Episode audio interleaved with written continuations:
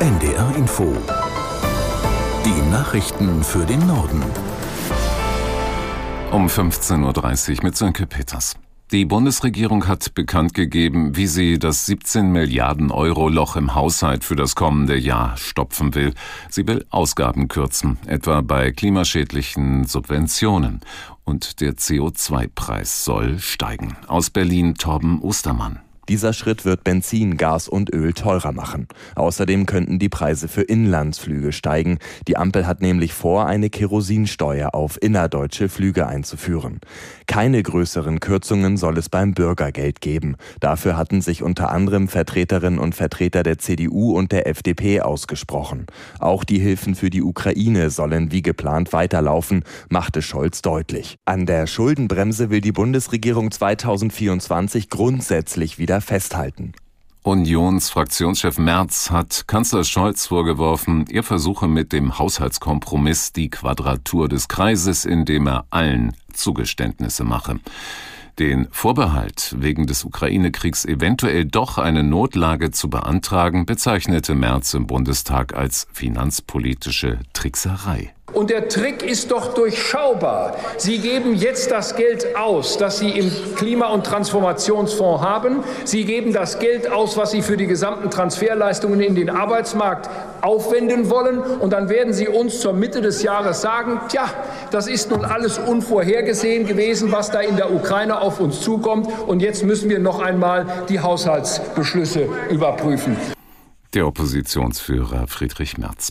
In Dubai ist die Weltklimakonferenz zu Ende gegangen. Die Weltgemeinschaft hat sich dort erstmals darauf geeinigt, weg von fossilen Energien wie Kohle, Öl und Gas zu kommen. Aus Dubai, Werner Eckert. Für Außenministerin Annalena Baerbock ein Tag der großen Freude. Sie sagt, diese Klimakonferenz besiegelt de facto das Ende des fossilen Zeitalters. Der Beschluss ist allerdings weniger klar ausgefallen, als Umweltorganisationen und Wissenschaftler das für nötig halten. Weitere Beschlüsse der Konferenz. Bereits zu Beginn haben die knapp 200 Staaten einen Fonds zum Ausgleich von klimabedingten Schäden und Verlusten zum Laufen gebracht, der den ärmsten Staaten helfen soll. Außerdem wurde vereinbart, die Kapazität erneuerbarer Energien bis 2030 zu verdreifachen und die Energieeffizienz zu verdoppeln. Die Konferenzleitung durch den Ölmanager Sultan Al-Jaber aus den Vereinigten Arabischen Emiraten wurde im Nachhinein selbst von Umweltverbänden gelobt. Bei den Kämpfen im Gazastreifen sind nach Angaben Israels mindestens zehn weitere israelische Soldaten ums Leben gekommen. Medienberichten zufolge befindet sich unter den Toten auch ein 44-jähriger Oberst. Er sei der bisher ranghöchste israelische Militärvertreter, der seit Beginn der Bodenoffensive getötet wurde. Weiter hieß es, die Soldaten seien von bewaffneten Hamas-Kämpfern in einen Hinterhalt gelockt worden.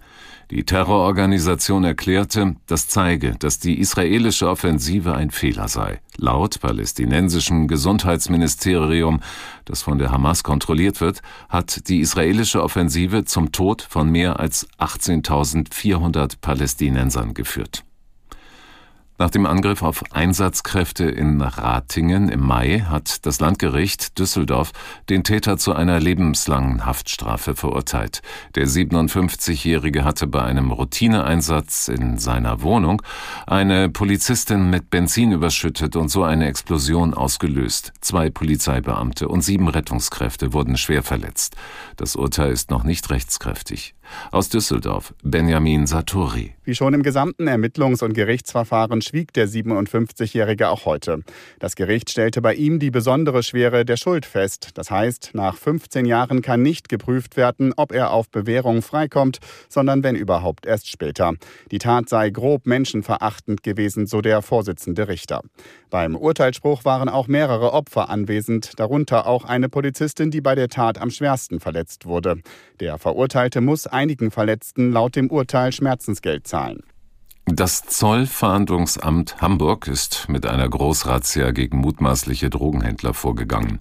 Einsatzkräfte durchsuchten heute früh 22 Wohnungen und Geschäftsräume in Hamburg, Niedersachsen und Schleswig-Holstein. Dabei würden, wurden fünf Beschuldigte im Alter zwischen 22 und 43 Jahren verhaftet. Sie stehen im Verdacht, mit einer Tonne Kokain im Straßenverkaufswert von mehr als 50 Millionen Euro gehandelt zu haben. Bei der Razzia wurden laut Zoll etwa 350 Beamte im Einsatz, waren laut Zoll etwa 350 Beamte im Einsatz. Sie stellten hochwertige Fahrzeuge, teure Sportboote, fünf scharfe Schusswaffen und Bargeld im sechsstelligen Bereich sicher. Auch in diesem Jahr gibt es viele Beschwerden über die Post und andere Paketdienste. Es geht vor allem um verspätete und verloren gegangene Sendungen. Aus Bonn Jörg Sauerwein. Die Bundesnetzagentur in Bonn rechnet wieder mit deutlich über 40.000 Beschwerden, ähnlich wie vergangenes Jahr. Deshalb fordert Präsident Klaus Müller vor allem von der Deutschen Post, die Mängel schnellstens zu beseitigen.